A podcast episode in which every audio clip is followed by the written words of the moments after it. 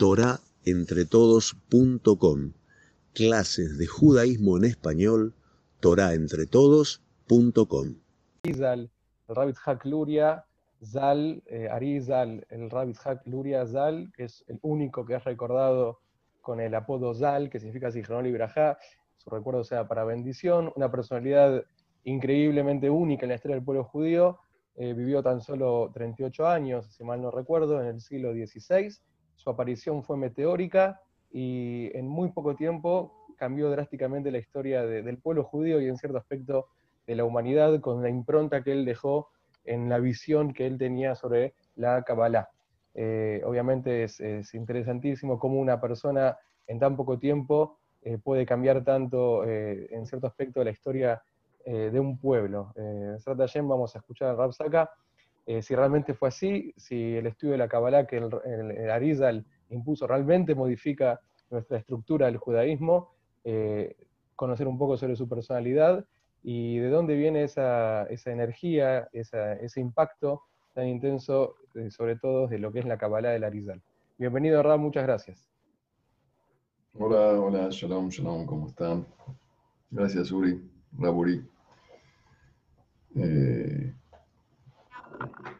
bueno, en realidad la otra vez habíamos hablado del Zohar eh, y de Rabbi Shimon Bar como que se atribuía al Zohar, y ahora estamos salteando a Ari. Bueno, yo voy a, hasta que llegue el Ari, voy a empezar con el Ari, pero como la otra vez, me voy a retrotraer o retomar eh, los orígenes del Ari. Eh, eh, no sé si la otra vez dije, por ejemplo, que el Zohar, que fue un libro que, marcó el eh, lanzamiento de la cabla al mundo superficial. Es un libro que nunca he citado ni por los Mekubalim. O sea, ni siquiera el Ramban nunca, el Ramban nunca nombró al Zohar.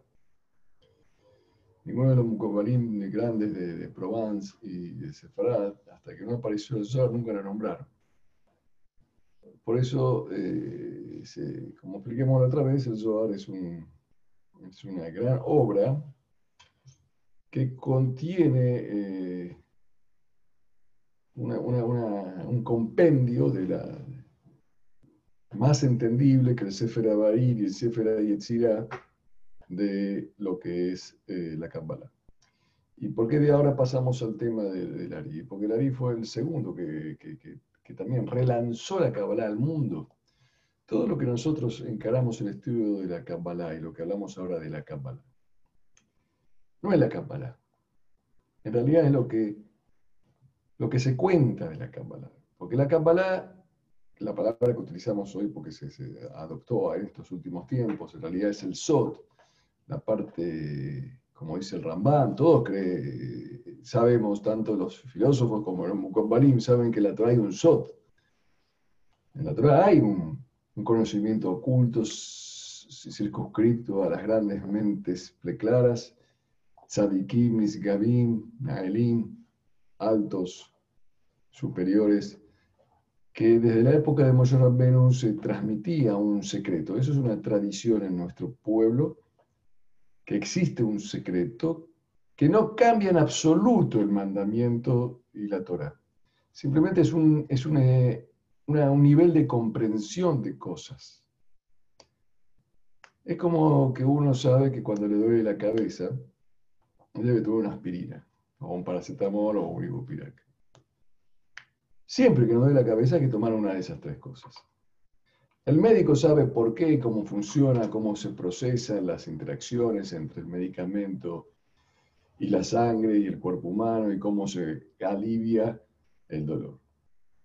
El ciudadano común, el carente de conocimientos médicos, sabe que tiene que tomar una aspirina cuando le duele la cabeza. No sabe cómo funciona. Pero a los efectos prácticos no cambia el conocimiento. Eh, lo mismo que tiene que hacer un médico cuando le duele la cabeza y lo mismo tiene que hacer una persona común que no es médico cuando le duele la cabeza. O sea que el conocimiento de este SOT, el conocimiento de este secreto, de este, este conocimiento oculto, de esta sabiduría oculta, que es muy profunda y compleja, muy compleja para un ser humano de comprenderla, solo para algunos especiales que se dedican, porque hay que tener una elevación espiritual, un nivel de carácter de, de cualidades sublimes y puras, y una erudición cabal casi un profeta para poder acceder a estos conocimientos. Pero no van a cambiar. El más simple de los seres humanos, al más sagrado de los seres humanos, tengan que ponerse el tefilín y cumplir el Shabbat y amar al prójimo y respetar a sus, esposas y, educar a sus hijos. Los mandamientos no cambian. Cambia el conocimiento. Eso es muy importante saber cuando hablamos de la cámara. Ahora, ese Sod es un Sod, es un secreto. Lo único que nosotros podemos hablar hoy es de lo que se reveló, como yo les expliqué la otra vez, a causa de que algunos empezaron a revelar las cosas mal. Y como algunos empezaron a revelar las cosas mal, entonces tuvieron que venir los que sabían para revelar las cosas y decir, no, un esto no es así, es así.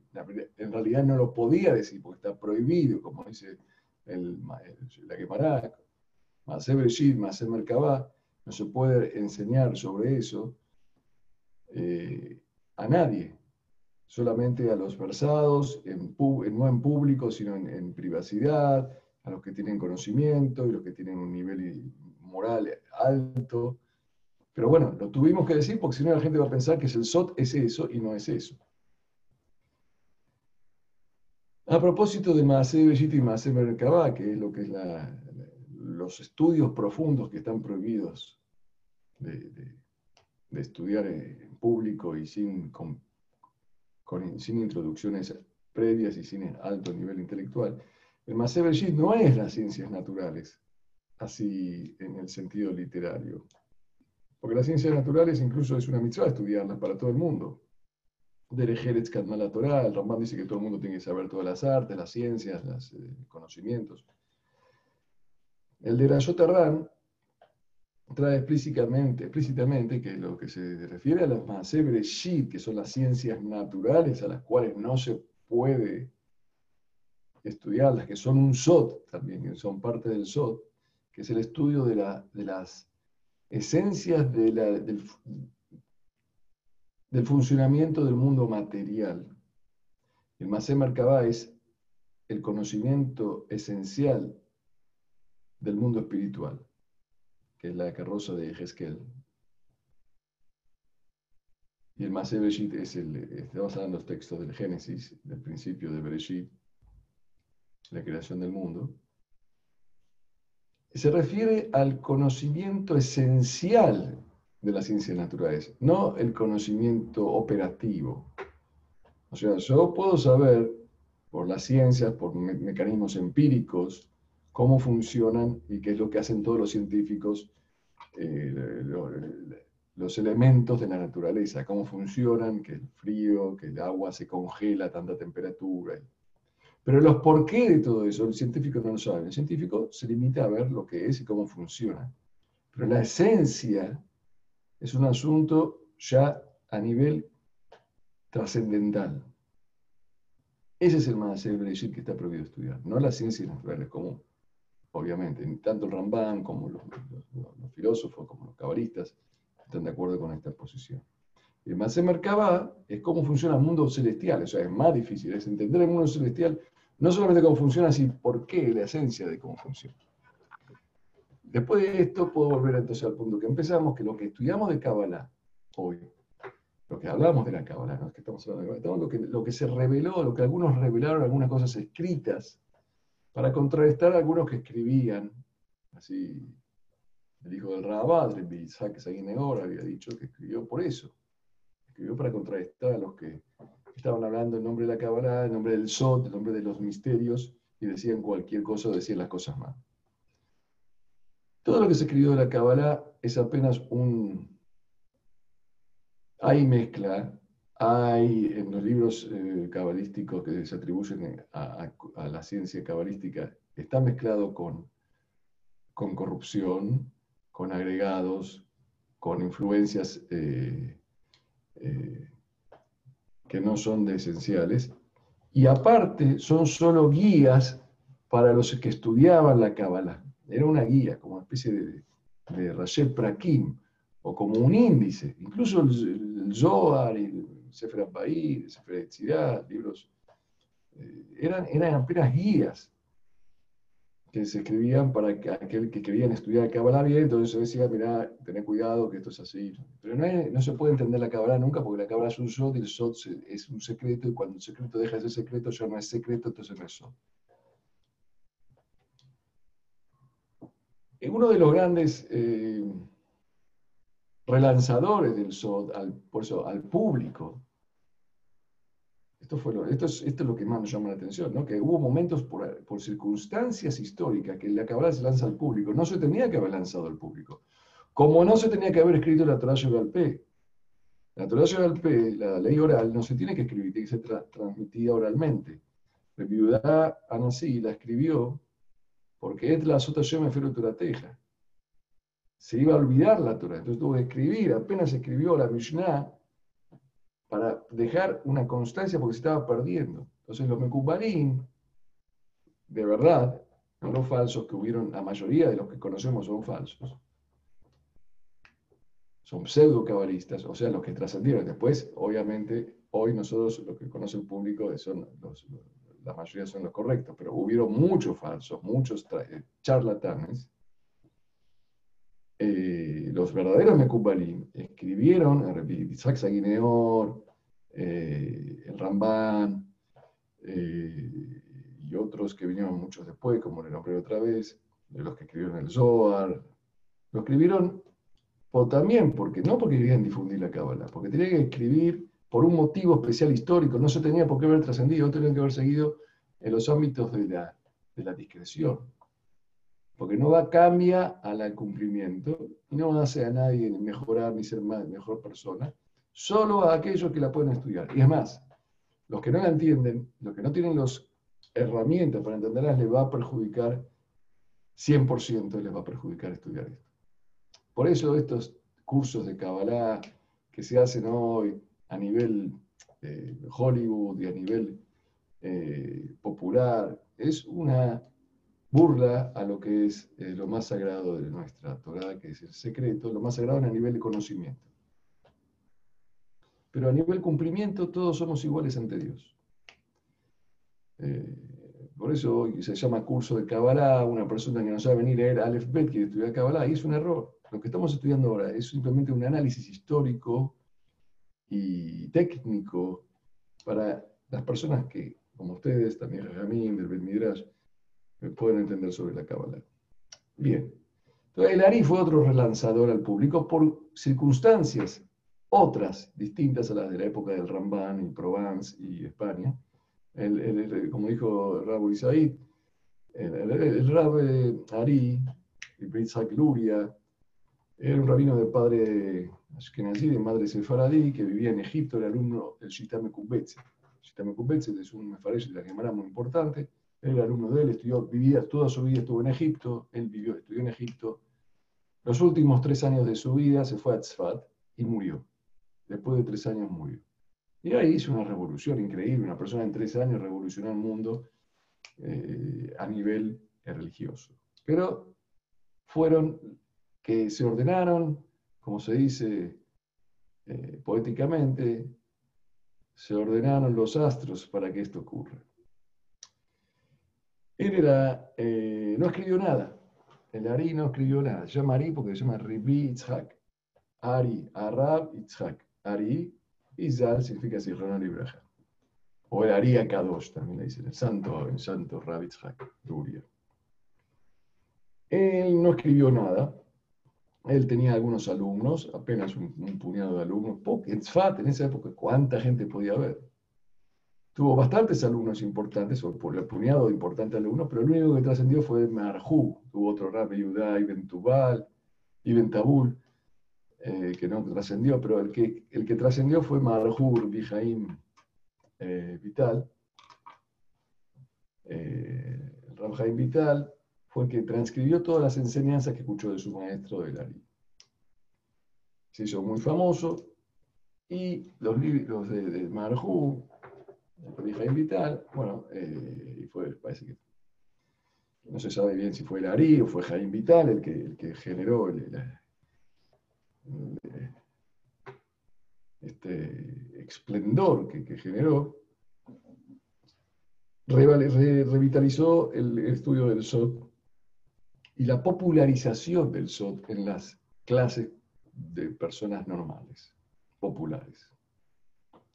Hubo dos acontecimientos muy interesantes con el que el, Ari eh, se diferencia de todos los demás Mekubalim del mundo, de la historia. El Ari eh, influyó en la acción, a diferencia del Ramban y todos los Mekubalim anteriores que hubieron. En la acción, él cambió la acción, el, rito, la tefilot cambió y algunos tipos de mitzvot. Ínfimamente, ¿no? Pero agregó algo. Esto es un hidush muy grande porque todos los Mekubalim hasta ahora en la vida se les ocurrió pasar por la cabeza no cambiar nada de la tradición. El Ari empezó a decir hay que decir tal cosa en la tefilá, agregar, y esto, eso ya generó todo un polmos, todo un, debate, cómo se anima. Nosotros somos muy, pídeme los minagim, minag Israel Din, cómo el Ari empezó a introducir, no fue, eh, fue el Ari a través de sus alumnos, algunos cambios que no, cambian, no, no, no cambian la esencia. Por ejemplo, decirle Shem Yehud, vamos a explicar ahora por qué decirle Shem Yehud, según los Mekubalim muchos poskim están en contra de decirle Shem Yehud antes de decirle algunas mitzvot. Según el, Ari, eso, eso, es uno de los. Es ínfimo, pero es polmosí, o sea, es, una revolución. Porque no nosotros no podemos cambiar nada, nada, nada de la Torah. Ni siquiera decir, bueno, mejor hagamos esto. Eh, por algún motivo determinado, en muchos ámbitos se aceptó esos pequeños cambios que hizo, no cambios, sino agregados más que todo, o, acomodaciones en los textos de las tefilot, más que todo tiene que ver mucho con las tefilot. Después vamos explicar por qué las tefilot y por qué el Leshem Yehud.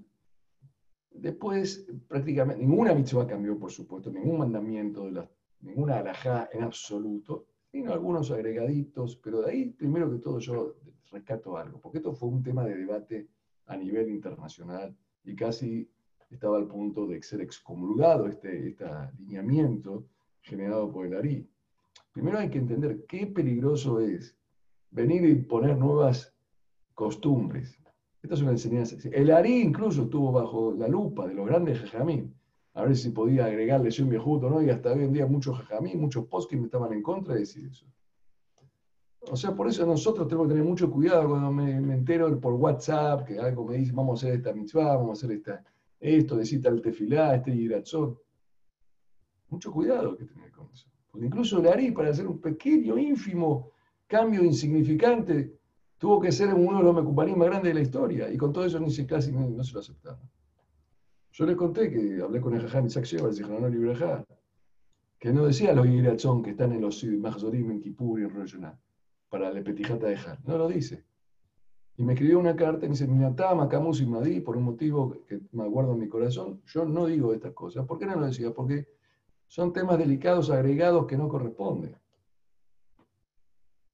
O sea, eh, tener cuidado. Primero tenemos que aprender de la campana. Esto, tener cuidado qué agrega uno, qué dice, decir por decir. Si vos cambias el orden de los factores, altera el producto. No podés cambiar la Torah así nomás hasta que les permitieron cambiar, decir primero este tefilado, primero Baruch Sheamar, y después esto, y los litaim, los, eh, muchas keilot, por ejemplo, los, judíos que vienen de Ashkenaz, no hacen como el Ari. Los hasidim hacen como el Ari. Apenas que se dice primero un Perek de Teirim, el tefilado primero el otro. No lo cambiaron, no lo cambiaron porque son temas muy delicados. O sea, eso es lo primero que, Pero fue la revolución que hizo el Ari. Permitió de una manera generó un pequeño cambio en los ritos, cosa que nunca el Sot, desde el comienzo de Moshe Rabbenu hasta la época de Larí, nunca se había atrevido a generar un cambio. Yo iba uno al Beta Knesset y no podía saber si qué hacía en la intimidad, si, sabía Sot o no sabía Sot. O si se comportaba como... No, podíamos saber nada. Después, porque Larí popularizó el Sot, o sea, cualquier ignorante, incluso de la Salahot, podía actuar según un consejo de lo que dice el SOT. Eso era una novedad, porque el SOT no venía a agregar nada, el SOT venía un, un conocimiento.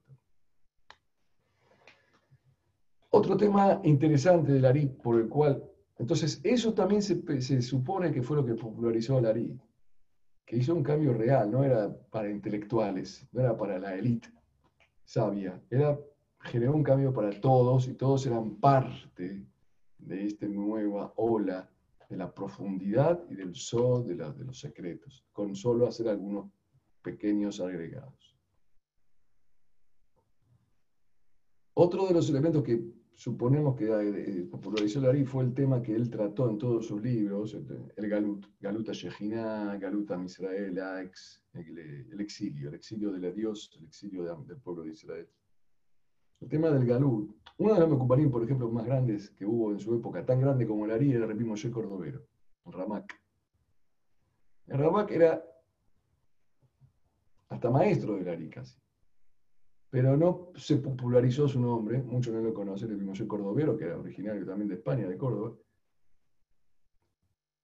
Porque el, el Moshe Cordovero no habló del Galut, no habló del concepto del, exilio. el exilio fue un tema determinante. Estaba Israel estaba al, borde de la extinción cuando fue destituido, de, expulsado de España. El tema de la expulsión de España es un acontecimiento que hasta hoy en día no hemos comprendido en toda su entera magnitud, las consecuencias que generó dentro del pueblo de Israel.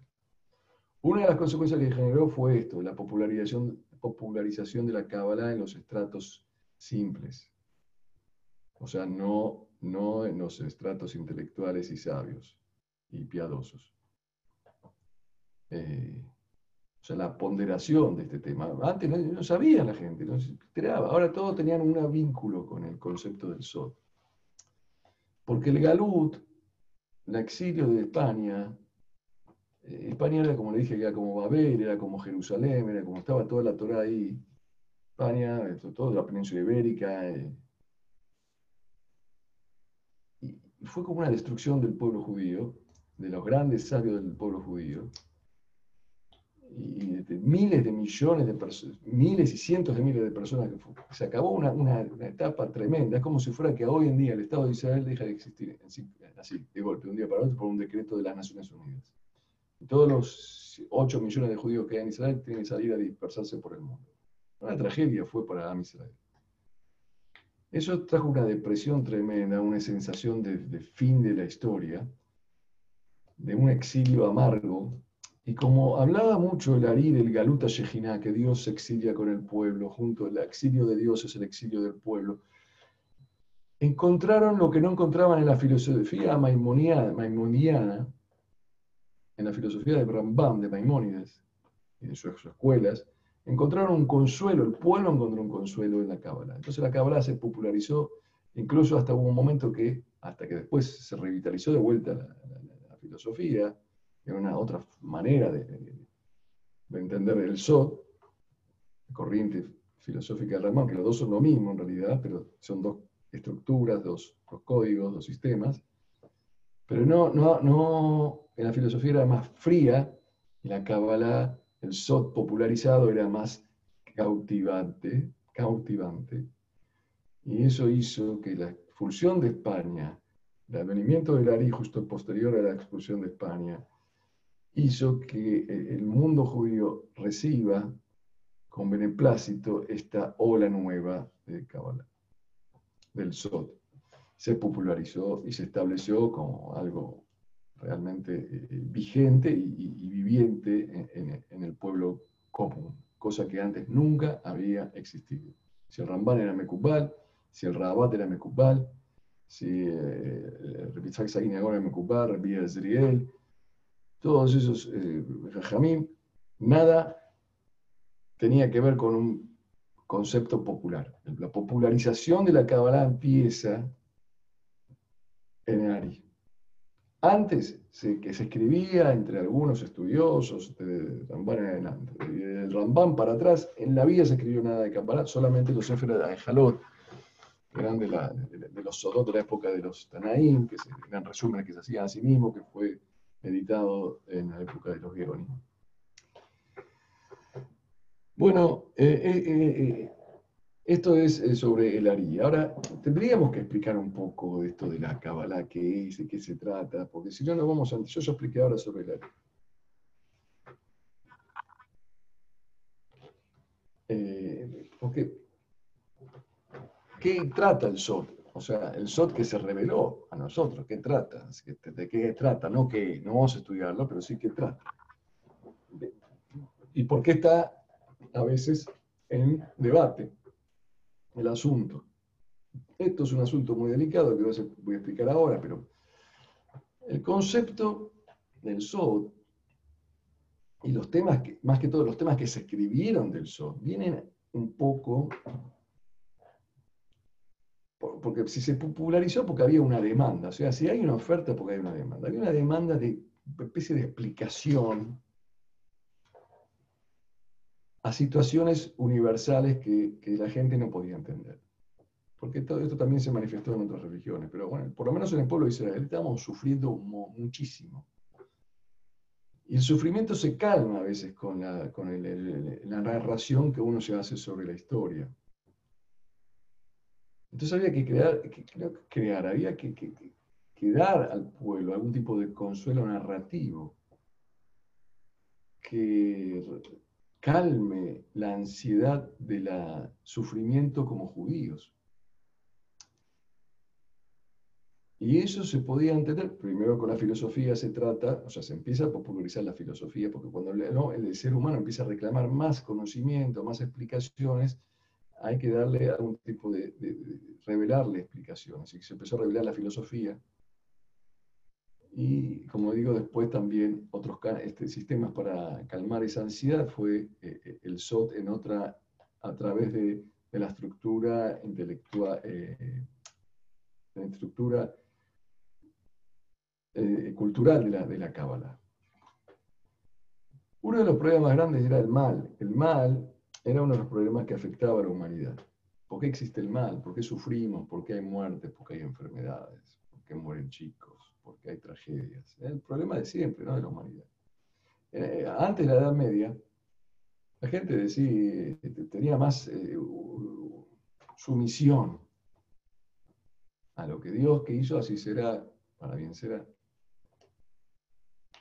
En la época después de la Edad Media, después del, siglo, justamente después de la edad de 1400, 1300, bueno, gente empieza ya se caen, son años de sufrimiento, años del Garut, de Kelelas, el Grot del Rambam. Ven cómo sufrían los judíos del Yemen, los judíos de, Provence, los judíos de, de, otras ciudades, le escribían al Rambam, qué está pasando con nosotros, por qué Dios nos abandona.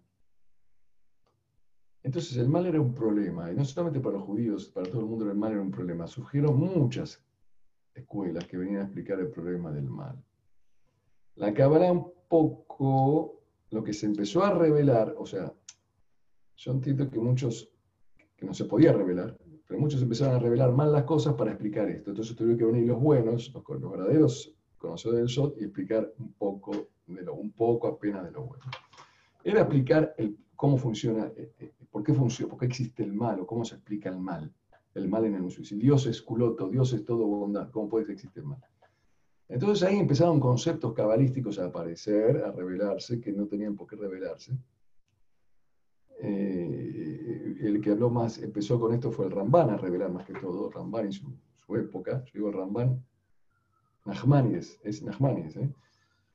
Y ellos, esa escuela, que fue la primera que, del siglo XII, cuando se empezó a revelar, se empezó a hablar de un dios oculto y un dios eh,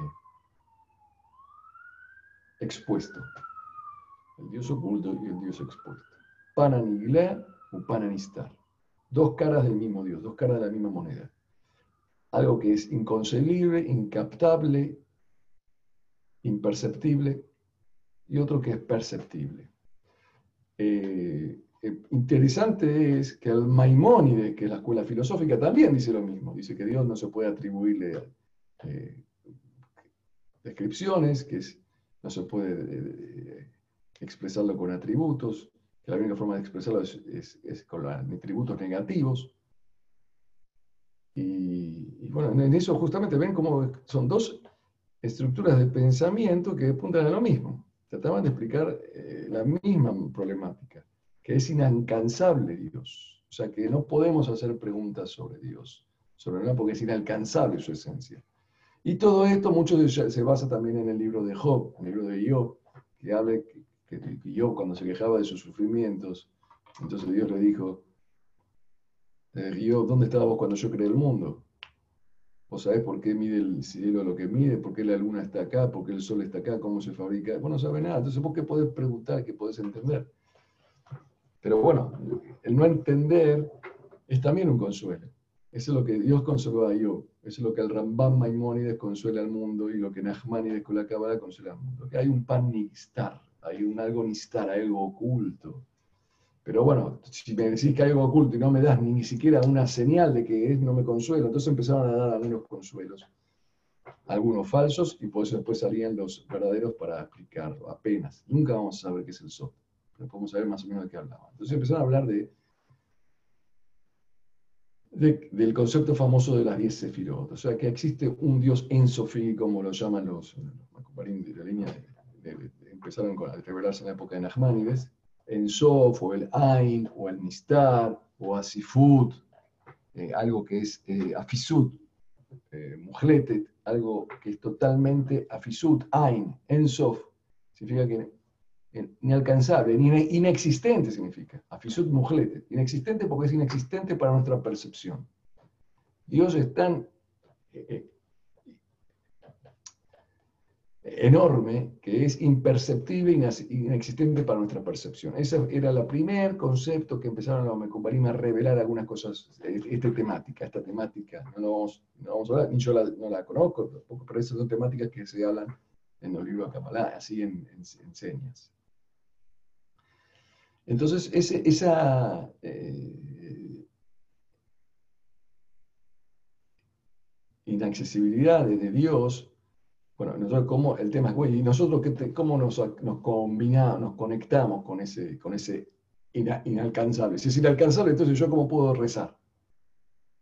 ¿Cómo puedo conectarme con Dios? Existe el pasú que dice, te vas a encaminar, un dob cabo, a pegarte a Dios, a pegarme aquí a Dios y yo no lo puedo alcanzar. Entonces, crear el concepto de la sefirot. De la sefirot, que hay 10 sefirot, 7 altas y 7 bajas. Esta sefirot altas y bajas, después vamos a ver por qué se llaman así. No, no tiene sentido estar en todo, pero hay dar apenas unos conceptos quiero dar.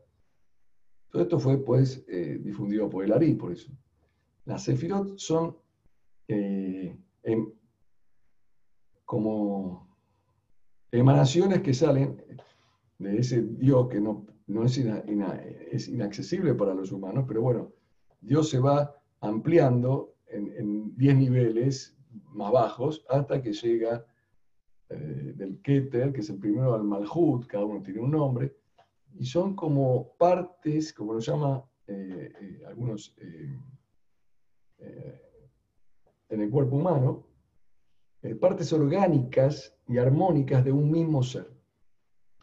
La estructura básica del ser, y después esas sefirot que son más, cada vez más y a esa Sefirot habla, los Mekubalim hablan de la Sefirot. Esto es algo que quiero explicar. Los Mekubalim no hablan del Ensof. El Ensof nadie habla porque nadie lo puede entender a Dios. Podemos hablar de las manifestaciones que Dios creó en el mundo y a eso podemos llegar a comprender. Podemos llegar a comprender, o sea, el, que estudia el Sof puede llegar a comprender las manifestaciones de Dios. Eh, y no puede llegar a comprender a Dios. Esas se llaman Sefirot. Sefirot eh, es una palabra, a decir, 10 capas o 10 números, por decir algo. Son 10 tipos de partes. A este tipo de 10 partes, muchos jajamín, poskim grandes empezaron a, atentar contra estas, que empezaron a revelar estos secretos. Dijeron, no, esto es cofrut. Dijeron, si nosotros atacamos teológicamente, atacamos teológicamente la postura de cristiana de que hay que Dios tiene tres partes de la Trinidad. Entonces, ¿cómo los, los que empiezan a hablar ahora que Dios tiene diez partes, las diez sefirot? Eh, fue un ataque muy grande. Entonces, los Mekubarim siempre van a encontrar que están hablando que estas diez sefirot son alegóricas, que no son esenciales, que en realidad lo decimos para comprender. Todo el día están recordando la Jedut y que todo eh, es una problemática que presenta la Kabbalah siempre, que no pueden hacer coincidir eh, la unidad con el conceptos cabalísticos que dividen a Dios en partes, cosa que es eh, contrario al concepto de la unidad. Después ahí también se habla mucho de... O sea, y entonces, ¿qué explicaron acá los de Kubalín con el mal? El mal. Yo decía que hay un problema del mal. El mal tenía que ver con un desequilibrio entre las 10 sefirot. Las sefirot estas tienen que estar siempre en un equilibrio para que el mundo esté en armonía. Y los hombres, con nuestras acciones, podemos influenciar en que las sefirot se, se, trastabillen, no funcionan adecuadamente, entonces, y se genera el mal. El mal se genera a causa de la conducta del hombre que no interactúa correctamente a través de sus actos en esa sefirot. Por eso se genera el mal, porque se da un desequilibrio. O sea, yo te doy una máquina, dice Dios, te la tenés que usar. Vos no la usaste adecuadamente, te funciona mal. No es culpa mía del producto. Vos lo usaste mal. Yo me hago responsable si lo usas bien. Si lo usas mal, no. Acá hay otro ataque contra los Mekubalim, contra lo, que se empezó a revelar. Porque se revela, miren por qué es el problema, porque cuando se revela entramos en problemas.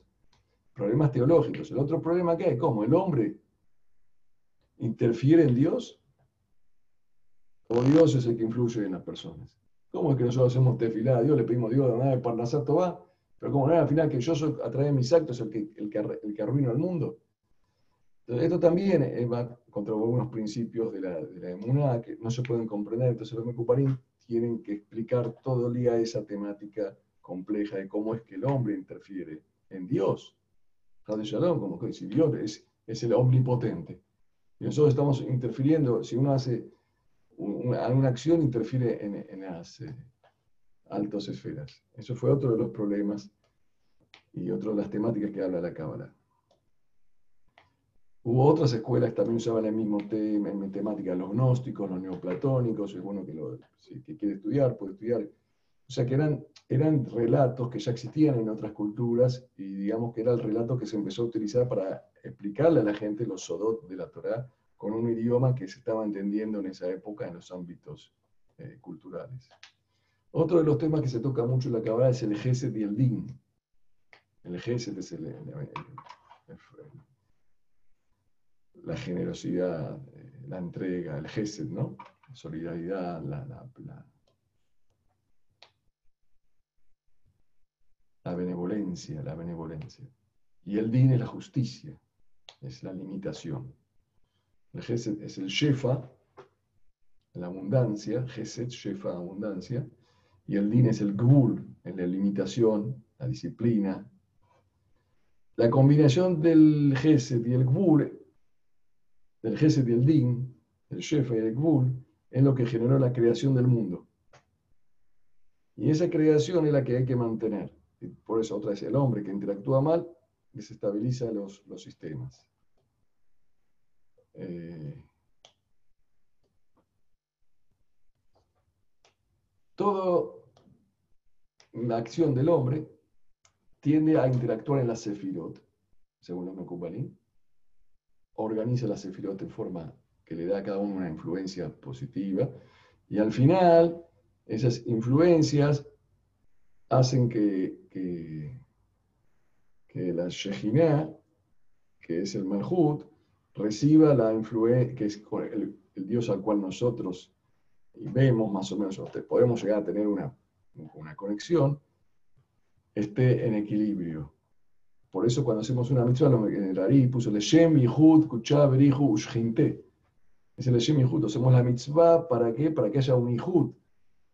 Kuchá, Berihu, la unión, la armonía de todo lo que es eh, la estructura de Dios. Todo esto, por supuesto, ustedes se dan cuenta lo complicado que es comprenderlo. Yo apenas estoy tocando títulos, ¿no? Y lo peligroso que es entrar en estas temáticas. Pero el Ari encontró la manera de que esto se mantenga, porque había, parece, parece que había como un deseo, que la gente quiere conocer las cosas, quiere, quiere uno, uno quiere saber qué es el coronavirus, qué es esto, qué es lo, cómo funciona la economía, ¿Cómo, si va a subir el dólar? Todos quieren saber. Entonces hay que, hay, que darle algo de información a la gente. Parece como y también algo de consuelo. El Ari le dio un poco de participación en los secretos al pueblo y le dio también un consuelo ante el Galut. Por eso pegó en esa época todo lo que tiene que ver, no el Ari solamente, también fue la época de Yosef Caro, el Ari. Yosef Caro también, eh, digamos, eh, era uno de los grandes Mecupalín que había en esa época, y, él también estableció, él estableció la Alajá, pero él no entró en este tema de o sea, el Ari se ocupó de darle a la gente ese consuelo y esa participación en los secretos, y Marán, Yosef Caro, fue otro grande Mekubanín que se ocupó de darle a la gente la guía básica de la Torah. Esa época de Tzfat, que apenas pocos judíos revolucionaron el mundo. Vamos a ver que los Mekubalim este, utilizan las, mucho lo que es el orot, colot, eh, las luces, las voces, porque son todos eh, eh, gráficos y alegorías interesantes. Todo lo que es la campana es alegoría, es, es, ejemplificado, nada es concreto, todo debe ser tomado con mucho detalle, cuidado. Y, y, el problema que siempre tiene la Kabbalah es cómo explicar la cantidad dentro de la unidad. O sea, las 10 sefirot, eh, todo eso hay que explicarlo. El Ari inventó también eh, conceptos nuevos que no existían en la época del Ramban, como el Tzimtzum, la Shevirá, el Tikkun, famoso, muchos conocen el Tikkun. O sea que el Tzimtzum es que Dios para crear el mundo se tuvo que concentrar dentro de él y se fue, se concentró y, su falta de Dios creó el mundo. La falta de Dios es la creación del mundo. Porque si no, él llenaba todo, se tuvo que correr. Conceptos difíciles de entender. También en Ari habla del, del Shevirá, que es las roturas a causa de las malas conductas del hombre, y el tikkun, que es el arreglo, que lo podemos hacer nosotros. Esto es una explicación, una, breve exposición sobre algunos conceptos que hay más. Tengo que tres, cuatro charlas más que tener que seguir con esto para que tengamos un poco la, entender la, complicación, de no tomar esto a, la ligera. Porque es una lástima, la verdad es una lástima que se toma a la ligera, son, son eh, asuntos eh, eh, delicados y, pueden, los que se entregan al estudio de la lectura, porque en ese estudio de la lectura de algunos textos cabalísticos que apenas son unas guías, se pueden marear. Se pueden marear, se van a marear. Si uno lo estudió con un cabarí, con un mecubal de verdadero, no tiene que estudiar cabalá, no puede estudiar cabalá, perdió, no podemos. Quizás yo tuve un maestro de cabalá y no se lo puedo, y si lo tengo no se lo puedo contar. Y si se lo cuento que tuve, le estoy mintiendo. O sea, no hay forma de... Nos encantaría todos saber cómo va a estar el dólar mañana, cómo van a estar los precios de la, cómo va a ser la vacuna. Todos queremos saber la vacuna del coronavirus. y bueno, queremos saber, que nos encanta está muy bien. Pero de ahí a, leer dos hojitas de, un libro de medicina o de economía y, adivinar cuánto va a estar el dólar, seguro vamos a perder. y vamos a, no va a salir mal las cosas. Entonces, eh, hoy explicamos un poco cómo que apareció el ARI, cuáles son los, conceptos que él adoptó, el Simsum, la Sefirá, hay más el Gesed, el Din, el, concepto del Galut, el Galut Shejiná, el concepto de cambios en la, actividad, o sea, darle participación a la gente en, lo que anhelaba, quería hacer algo. Muchas veces me dicen a mí, ustedes saben que yo mm, eh, les advierto mucho a la gente de no hacer asuntos que no están a su nivel, de no hacer cosas que no son coherentes con, con la y a veces la gente es reticente, no, no, pero yo quiero hacerlo, no, quiero poner esto porque me dijo uno que esto trae buena suerte. La gente quiere, o sea, ese deseo eh, eh, fue eh, suministrado en esa época del Tzfat, que no fue el Ari solo, fue todo ese grupo de, grandes jajamim que estuvieron ahí comprendiendo la psicología de la gente. De todas maneras, todo esto, el Ari no cambió un ápice de lo que es la Torah. Si cambia un ápice lo que es la Torah, como lo hizo, vamos a estudiarlo después el tema de Shabbatai Tzvi, más adelante lo vamos a estudiar, eso ya sería una herejía gravísima. Y muchas veces la Kabbalah estuvo mezclada con la herejía. Por eso hay que tener cuidado con este tema, saber de qué se trata, como estamos haciendo acá, y tomar la distancia que corresponde. Conocer al virus Conocer eh, es muy importante para no contagiarse. Bueno, entonces tenemos que conocer, diferenciar el virus de la medicina. Yo tengo que conocer la medicina. Tengo que conocer el virus para no infectarnos de nada que nos perjudique. Esto es lo que quería comentarles hoy sobre estos asuntos relacionados con la cábala del Ari. En la próxima tenemos eh, más temas para hablar. Vamos a hablar de cómo explica eh, la cábala, o sea, la Torah, cómo explica el hombre y cómo explica los mandamientos de la, la según la visión de lo que revelaron algunos eh, Baales de Sot. Raburi, si quieren podemos hacer algunas preguntas o seguimos en otra oportunidad.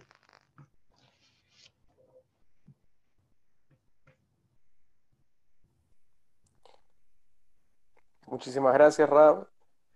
No sé si alguien quiere hacer una pregunta, aprovechar este momento para revelar más secretos.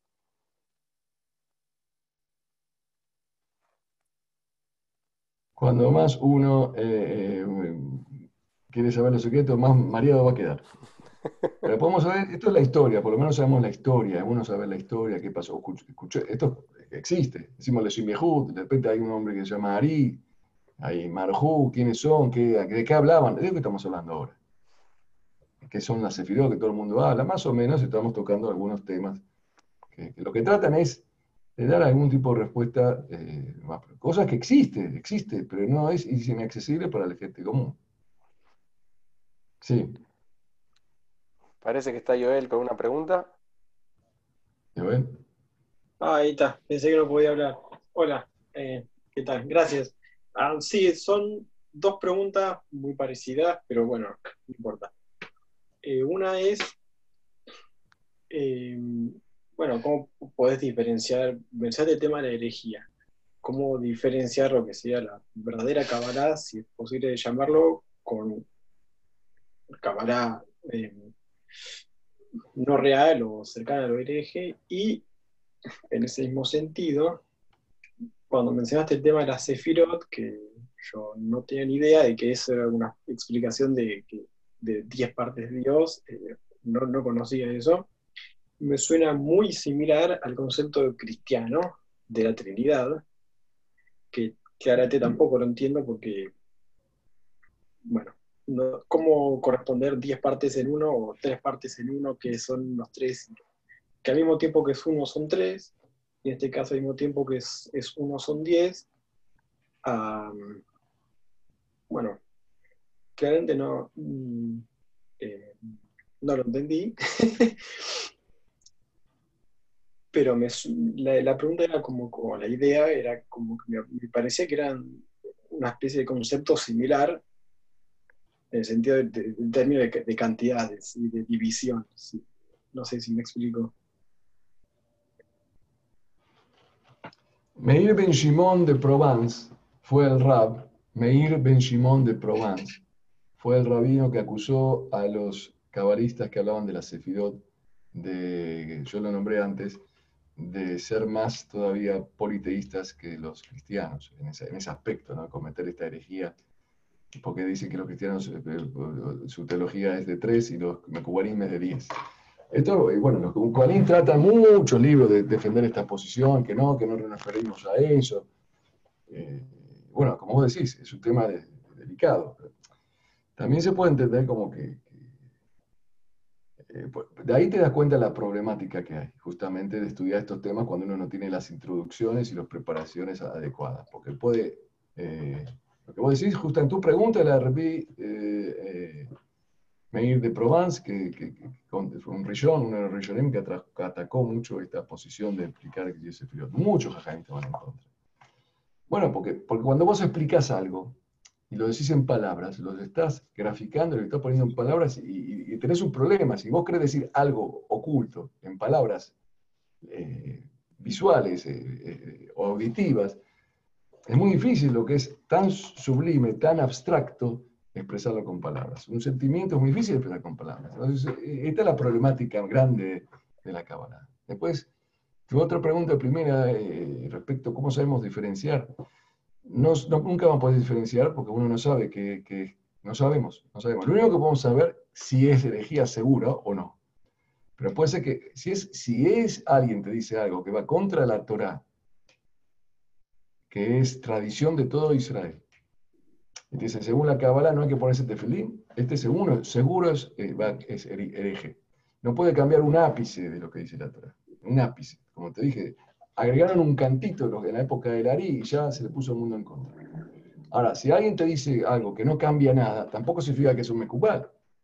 Capaz que te está diciendo cualquier cosa. Te diciendo, sí, yo te explico que en realidad el mal existe por tal motivo. No te cambia si te tienen que poner o no, pero capaz que te lo que dice es un invento.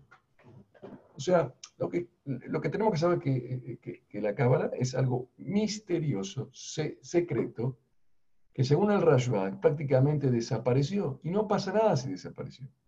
Yo sé que la aspirina me cura el dolor de cabeza y punto. Perdimos la explicación de cómo funciona la aspirina. No importa, pero seguimos tomando aspirina. Seguimos haciendo muchas cosas de las cuales sabemos cómo, cómo funciona, otras no sabemos, las sabían los grandes jajamín. Yo lo que hoy les expliqué es para que tengan conocimiento así superficial de algunos temas que, tocan los, las temáticas que se tocan aquellas personas que venían a, defender la, la de los, de los charlatanes y tenían que escribir algunas cosas. Eh, también en esta charla estamos aclarando qué es cada libro y quién lo escribió en realidad y que no todo es lo que se dice. Y también estamos haciendo un poco de historia, ¿no? De, importante que tiene que ver la influencia de este lineamiento de la Cábala, de la Cábala en, la, cultura popular de Israel, que es ínfima. Por ejemplo, la fiesta del Akla Omer, el otro día tuvimos, es una, es una fiesta típicamente basada en, las, en, esta, en esta eh, tradición cabalística. No es algo que... David Amelech nunca hizo la Akla Omer, el día que iba nunca festejó la Akla Omer. Eh, eh, ni Shelomo Amelech, nadie pero es una, una tradición que, se, que, quedó por causa de esto. Apenas son ínfimas tradiciones. Pero uno entiende más, el pueblo judío tiene parte de, esta, de estas manifestaciones. El dualismo, la, la, el conflicto del judaísmo, de los judíos, con su propio secreto íntimo relegado a los grandes Jajamim y Tzadikim es un tema que suscitó la curiosidad y la inquietud de muchas personas, cultas y no cultas. Y lo que estamos haciendo es una especie de historia y, nombrando algunos temas fundamentales para que no, no nos agarren de, desprevenidos cuando nos hablan de estos temas. Taburi. Eh, gracias, Joel, por tu pregunta muy buena. Siempre vos muy atinado a tus comentarios. Bueno, muchísimas gracias, eh, Raúl. Gracias si alguien más quiere preguntar algo, pueden mandar un mail. Si no quieren, no se animan. Sé que muchos me mandaron un mail y te traté de responder, pero bueno, tampoco tengo todas las respuestas. Yo nada más vengo a, tocar temas que a veces no se tocan en la Yeshivot, se tocan en. Y, que son temas que uno lo ve todos los días. Le mi en todos los sidorim y uno no sabe ni lo que es. Sería bueno un día explicarlo un poquito más. Vamos a seguir con este, con este tema. Es parte muy, muy importante, pero siempre la Torah no cambia. ¿Alguien más quiere preguntar algo?